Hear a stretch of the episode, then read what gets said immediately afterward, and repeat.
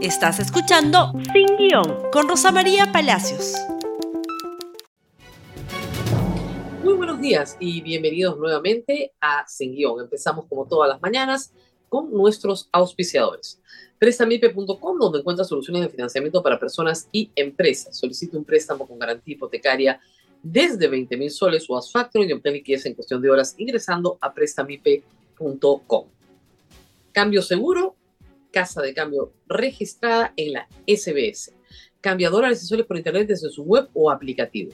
Use el código promocional sin guion y obtén un descuento en tu primera operación. Cambio seguro, fácil, económico y súper seguro. Promigas. Hay mil razones para estudiar y con Brilla es fácil. Entra en www.brillaperú.com.pe Encuentra nuestras tiendas, escoge el equipo que necesitas y utiliza tu crédito al instante de hasta 7 mil soles sin papeleo ni historial, ni historial crediticio. Con Brilla es fácil. Muy bien, y tenemos que empezar nuestro análisis político contándoles que las noticias del día ciertamente no son buenas, pero es importante conocerlas para saber qué vamos a hacer con esto. La prestigiosa revista The Economist ha publicado ayer nuevamente su índice de democracia. El índice de democracia se publica todos los años. El resultado para el Perú es peor que el del año pasado, donde ya no somos, ya no éramos el año pasado considerados una democracia. Hay democracia plena, esa es la primera categoría. Hay democracias fallidas, esa es la segunda categoría. Hay régimen híbrido, esa es la categoría del Perú, y hay autoritarismo pleno. El cuadro lo tengo que compartir con ustedes y pueden, pueden encontrar en la edición impresa de la República una interesante columna de Augusto Álvarez que explica más en detalle todo esto. Lo cierto es que el Perú, que ustedes lo ven ahí en amarillo clarito, ha descendido tres puestos de un año a otro, un año completo de gobierno de Dina Boluarte los partidos, los países en azul más intensos son los que tienen plena democracia o casi democracia, ¿no? Eh, entre ellos está en América Latina, eh, básicamente Uruguay y Costa Rica, los mejores. Los peores, Nicaragua, Venezuela y Cuba. Pero que estén peor que nosotros, Nicaragua, Venezuela y Cuba no es un gran éxito. México está peor que Perú Ecuador y Bolivia también. Pero de nuevo, hasta Argentina está mejor que nosotros. Hasta Argentina. Los países nórdicos, los países escandinavos, están a la cabeza del ranking, con Suecia 14 años seguidos como el número uno del mundo en democracia. Pero, ¿por qué es importante ser un país democrático? Por si acaso, por si acaso, y lo destaca Augusto Álvarez, el Salvador, que es tan apreciado por ustedes, está peor que el Perú en democracia, puesto 96. Pero ¿qué se necesita para tener un país democrático? En primer lugar, Estado de Derecho, lo que los gringos llaman rule of law. Es decir, tener un sistema por el cual las personas están sometidas no al capricho del gobernante, sino a lo que dice la ley. Y lo que dice la ley se cumple para todos de manera previsible. Por lo tanto, tienes un régimen ordenado en el cual la conducta ilegal se sanciona, la conducta legal es la que es esperada. Nosotros en el Perú tenemos muchos problemas en cuanto a la defensa de derechos fundamentales, un componente esencial, esencial del Estado de Derecho. Y tampoco tenemos instituciones confiables y predecibles en el tiempo, porque están corroídas por la corrupción o porque sus titulares rotan constantemente corroídos por la corrupción también. Elecciones libres, libres, justas, transparentes, periódicas, eso sí tenemos, pero en el último año han estado severamente amenazadas por el Congreso de la República. No es en vano entonces el puesto que nos da The Economist, como reitero, una de las revistas más prestigiosas del mundo, que basa su investigación en un cuestionario y que nos da un puntaje de 0 a 10, donde 10, ¿no es cierto?, es puntaje perfecto, Noruega, el número uno, tiene 9.8, y cero es puntaje imperfecto, cerca del cero está, digamos, Afganistán. En la cual, por supuesto, están Rusia y China, no pretenden ser democráticos. Pero el Perú, que pretende, pretende ser democrático, está en el puesto 77 de 167 países, con una puntuación de 5.8. Hemos bajado de 5.92 a 5.8. ¿Eso es bueno? No, no es bueno, es pésimo. ¿Qué cosas resaltantes solo de esta semana podemos decir respecto al Estado de Derecho? Lo que sigue, por favor. Libertad de prensa en el Perú. Ayer tuvimos esta larga entrevista con Gustavo Gorriti, a quien nuevamente agradezco su valentía y su coraje. Y lo que él dijo, y ese es el mensaje de la entrevista, es que quieren destruir el periodismo de investigación. Y el periodismo de, de investigación es básico dentro de la democracia porque ustedes tienen todo el derecho de saber, de saber sobre sus gobernantes, sobre quién es corrupto y quién no, sobre quién hizo qué para conseguir qué. Eso es lo que hace el periodismo de investigación. Ayer hemos tenido hordas de trolls vinculados al partido aprista, al partido Fuerza Popular y al partido Renovación Popular, a los tres partidos que tienen investigaciones por el caso Lavallato. ¿Y qué hemos hecho? Bueno, bloquearlos a la mayoría. Que se burlan de una persona enferma, que reclaman su muerte, mostrando lo que son los partidos políticos en el Perú. Porque esas personas no salen ahí de la nada. Están absolutamente vinculadas, ya sea como militantes o simpatizantes, a estas organizaciones políticas. Como la están los miembros de la pestilencia, que también salieron ayer a celebrar a celebrar la enfermedad de Gustavo. Pero para la mayoría de personas de bien en el Perú, obviamente esto es una tragedia, es una desgracia. Y la mayoría de personas de bien en el Perú, por supuesto, han mostrado su solidaridad. Pero son estos, desde la política más corrupta, las que no nos permiten tener un Estado democrático. ¿Qué Estado democrático puedes tener cuando la libertad de prensa está constantemente amenazada. Ayer, cuatro relatores para la libertad de expresión de la Organización de Estados Americanos, los cuatro últimos relatores, han hecho un comunicado conjunto mostrando su preocupación por el periodismo de investigación en el Perú y en específico por Gustavo Orriti. Cuando hay Estado de Derecho, puede haber libre mercado. Cuando no hay Estado de Derecho, no hay libre mercado. Porque nadie va a invertir en un país que no respeta contratos o que no respeta resoluciones judiciales, un país que desacata a la Corte Interamericana de Derechos Humanos, o un alcalde que no reconoce contratos, no garantiza el Estado de Derecho.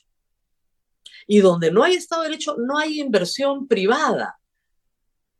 Un país que está además constantemente amenazado por la inseguridad. Pero no hay inversión privada que es el motor del desarrollo, el motor del crecimiento y por lo tanto del desarrollo. Las cifras que hoy se publican en primera plana de la República sobre el 2023 son trágicas. La economía peruana cae 0.55% en el 2023 y se confirma su mayor retroceso en 31 años, sin contar el año de la pandemia, que se cerró la economía. El año pasado no se cerró la economía. Cae se esperaba que aunque sea terminar en cero, pero diciembre fue tan malo, tan malo, que no rebotó, pues. Y ahí no le van a echar la culpa ni a los huaicos, ni a las protestas sociales. La campaña no fue lo que se esperaba de Navidad, salieron las cifras ayer, y 0. menos 0.55%, la peor cifra de la economía peruana en 31 años. Y muchos se preguntan por qué. ¿Es solo la incapacidad de gestión del gobierno de Dina Boluarte? Bueno, en parte sí. Pero es también la falta de Estado de Derecho, la falta de predictibilidad en las reglas de juego, la necesidad para todo inversionista extranjero de tener que salir a arbitrajes internacionales para poder cobrar lo que se le debe en Perú. Porque estamos frente a organizaciones que no respetan el Estado de Derecho. Y a esto le suman la inseguridad. Y para muestra un botón, yo no cubro deportes en este programa, pero el señor Guerrero ha respondido esto ayer señalando que no va a ir a jugar fútbol a Trujillo.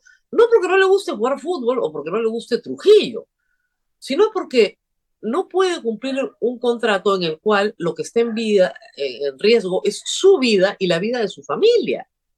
Su madre ha sido constantemente amenazada para pagar cupos, extorsiones en Trujillo.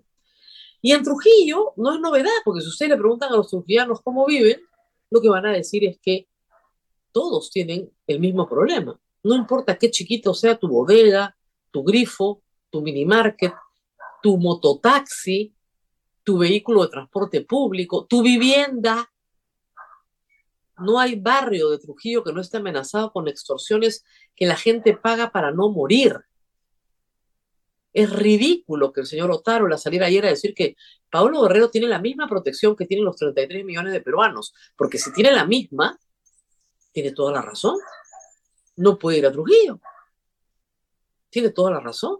Su vida peligra como están en peligro la de millones de peruanos. Se calcula que un millón y medio de peruanos actualmente pagan cupos, ya sea por chalequeo o por extorsión. Un millón y medio de peruanos enriquecen a bandas delincuenciales. ¿Puede haber Estado de Derecho en esa situación? ¿Puede tener vigencia la ley en esa situación? recesión, inseguridad, derechos fundamentales como la libertad de prensa, absolutamente dañada por el embate del poder. Yo creo que, como dice la canción, esa democracia ya no es democracia y The Economist se quedó cortísimo, pero cortísimo. Porque donde mejor puntuación nos dan es el tema electoral. Pero en el último año, los ataques al Jurado Nacional de Elecciones que se han recaudado van a continuar durante todo el 2024 hasta que no tengamos elecciones libres, justas y transparentes. Por eso se sienten tan sólidos. Por eso estos partidos que he mencionado, el APRA, Renovación Popular y Fuerza Popular, se sienten tan sólidos. Porque creen que pueden controlar las elecciones del 2026 como las vienen controlando hasta ahora. Que pueden sacar al señor Salazar que ya se va además, que ya le toca irse. O pueden controlarla eh, elección del jefe de la OMP o la jefe de la RENIEC. Eso es lo que nos está pasando.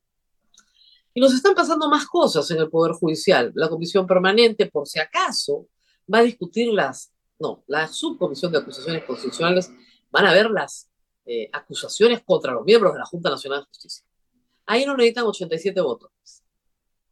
Ahí no necesitan 87 votos. Y el sueño de Patricia Benavides se va a dar.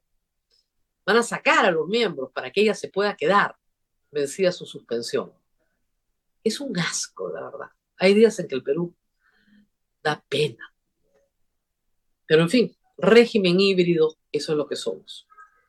Nos tenemos que ir a la pausa, Samsung, pero vamos a rezar con todos los juicios. La barrera del idioma siempre ha sido un impedimento para comunicarnos con facilidad. Ahora esto ya no es un problema. ¿Quieres saber por qué? A continuación veamos un video con la respuesta.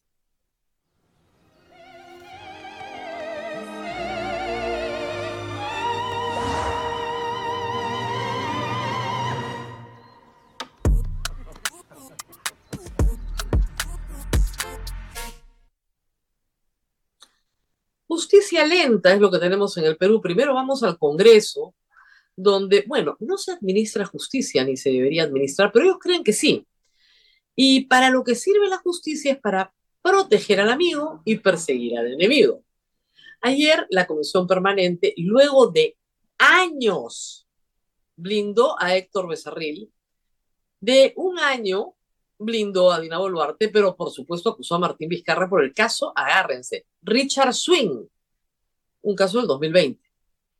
¿Qué pasó con Becerril? Bueno, no pasó nada, pues. El señor Becerril estaba acusado de cohecho y de tráfico de influencias, porque como otros congresistas, le hace el caso Luciano León, por ejemplo, aprovechó su cargo de congresista para tramitar una obra pública y le exigió al alcalde de Chiclayo, esa es la imputación, y al constructor, el pago del 5% de la obra pública que se iba a construir en Chiclayo.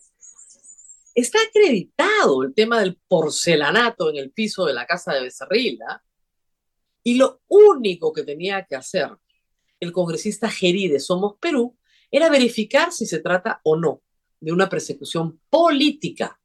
No tenía que juzgar el caso, no tenía que establecer el nivel de sospecha, no tenía que acreditar la prueba. Sin embargo, como se creen jueces y no lo son, señaló ante la comisión que no se había podido acreditar las sospechas que habían contra el señor Becerril. Y por lo tanto, chau porcelanato, igual que Manuel Merino en el caso de los asesinatos, igual que en el caso de Alarcón, igual en varias imputaciones contra Luciana León por organización criminal, contra Chávarri, ¿no? Contra Inostroza por organización criminal, lo blindaron, se fue al archivo. ¿Quién planteó esta acusación contra Becerril y los otros que he mencionado? Zoraida Ábalos, inhabilitada por este Congreso corrupto por no denunciar, por no denunciar, cosa que sí hizo, pero tenía que cerrar la investigación porque Vizcarra era presidente en ese momento. Y luego abrió inmediatamente cuando Vizcarra dejó de ser presidente, dicho sea de paso. Dicho sea de paso. Y con el caso de Pedro Castillo, igual, abrió y tenía que cerrar porque no había forma con el artículo 117 de la Constitución. Pero Zoraida Ábalos presentó más de 46 acusaciones constitucionales, una cifra récord, récord de récords. El anterior fiscal de la Nación que más había presentado no llegaba a 5. 46 acusaciones constitucionales por delitos, como esta, la de Becerril. ¿Qué hace el Congreso? Se las archiva todas. Ese es el compromiso del Congreso con la corrupción. Porque están muy comprometidos, ¿ah? no con la lucha contra la corrupción, no, no, no, con la corrupción. A Dina Boluarte le archivaron el caso Club Apurímac, que lo habían mantenido abierto un añito, no vaya a ser que se necesite. Y a Martín Vizcarra lo han acusado por contratar a Richard Swing. Pero no a las ministras de Cultura, no, no, no, exoneradas ellas. Faltaba más. Faltaba más. Ayer hemos explicado un caso contra Vizcarra que parece ser mucho más contundente, ¿no? Aunque todavía la Fiscalía lo ha logrado hacer que, que trepe la coima hasta el nivel presidencial. Pero, Richard Swing, así estamos. ¿Qué más hay en el ámbito judicial? Un comunicado del Ministerio Público que ha sido un enredo. Tan enredo que ha tenido que salir el fiscal de la Nación, el señor Villena, a explicarlo. Pero lo que se dice acá es que se está investigando por tráfico de influencias y cohecho a varias personas. A Patricia Benavides, a Pablo Sánchez, a Pablo Talavera, a Ruth Luque, ¿no es cierto? Eh, a Marco Guamán. Todos estos son o fiscales o congresistas, ¿no es cierto? A Miguel Girado en su calidad de asistente también. Es decir, personas aforadas y no aforadas, pero que se están investigando juntas de manera absolutamente preliminar, por ahora, por la unidad de los hechos. Y también a Rafael Vela, por supuesto. Por la unidad de los hechos. Es decir, las carpetas se organizan en torno a hechos. Hecho, por ejemplo, se imputa a Rafael Vela haber reunido, haberse reunido con Vladimir Cerrón y con Ruth Luque para favorecer a Pedro Castillo. Bueno, eso es un hecho. Todos los que están ahí van investigados por ese hecho. A Patricia Benavides se le imputan ocho hechos que ya están siendo investigados por Delia Espinosa. Pero como han aparecido otros, entonces también está incorporada en esta investigación. Igual que a Marco Guamán, su brazo derecho, etc. ¿Por qué no está Marta Moyano? ¿Por qué no está Pati Chirinos? ¿Por qué no está Gladys Echaíz? El congresista Balcázar, por Dios, ¿por qué no están? Lo que dice el fiscal es que van a estar, pero como aforados tienen un procedimiento especial y van a ser tratados por los hechos que se les imputan en cada uno de los casos. ¿Por qué no está Gorriti? ¿Cuál es el hecho que se le imputa? ser periodista de investigación y conversar con los fiscales, eso no es delito. Haber influenciado en las investigaciones, que brindando información que él obtenía, Aumentar Keiko 500 es de su autoría y la información sobre las conferencias de Alan García en Brasil también es de su autoría por sus fuentes en Brasil, como lo explicó ayer. ¿Eso es delito? ¿Darle información a la fiscalía para que pueda acusar es delito? ¿Cuál es el hecho que se investiga? No hay ninguno, pues.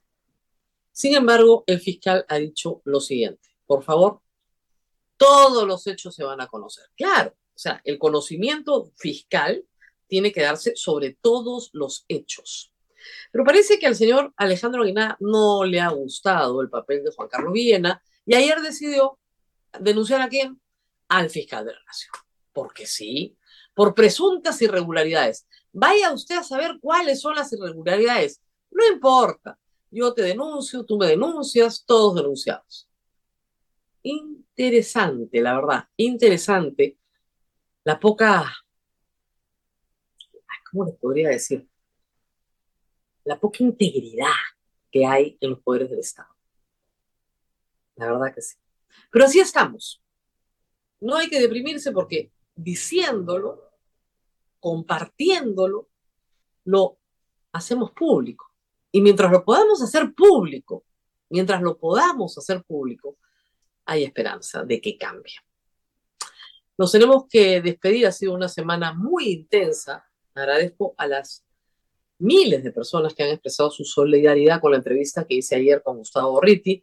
Estamos eh, muy agradecidos, yo por lo menos, por su audiencia, también por sus expresiones de bien, pero nunca faltan la gente miserable que está dando vueltas por ahí, y como les dije al principio, las portátiles organizadas desde el poder, que lamentablemente ayer explotaron con la noticia y que han sido severamente bloqueados todos. Y lo seguiré haciendo. Muy bien, nos vamos con los auspiciadores.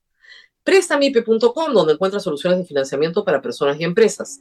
Solicita un préstamo con garantía hipotecaria desde 20 mil soles o haz factoring y obtén liquidez en cuestión de horas ingresando a prestambipe.com. Cambio seguro, casa de cambio digital registrada en la SBS. Cambia dólares y soles por internet desde su web o aplicativo. Usa el código promocional sin guion y obtén un descuento en tu primera operación. Cambio seguro, fácil, económico y súper seguro. Hay mil razones para estudiar y con Brilla es fácil. Entra en www.brillaperú.com.pe y encuentra nuestras tiendas. Escoge el equipo que necesites y utiliza tu crédito al instante de hasta 7 mil soles sin papeleo ni historial crediticio. Con Brilla es fácil. Nos vemos el día lunes, que descansen. Este fin de semana va a ser un fin de semana muy caliente y la próxima semana también, así lo avisa Senami. Y a todos los padres de niños pequeños, un aviso de servicio público, no se olviden de vacunarlos. Se ha detectado un caso de sarampión en Lima, en Surco esto es muy grave. Por favor, vacunen a sus niños, demuéstrenles su amor y no dejen de poner todo el plan de vacunas que hay para los niños menores de 5 años. Es absolutamente gratuito. Nos vemos hasta el lunes. Chao, chao. Gracias por escuchar Sin Guión con Rosa María Palacios. Suscríbete para que disfrutes más contenidos.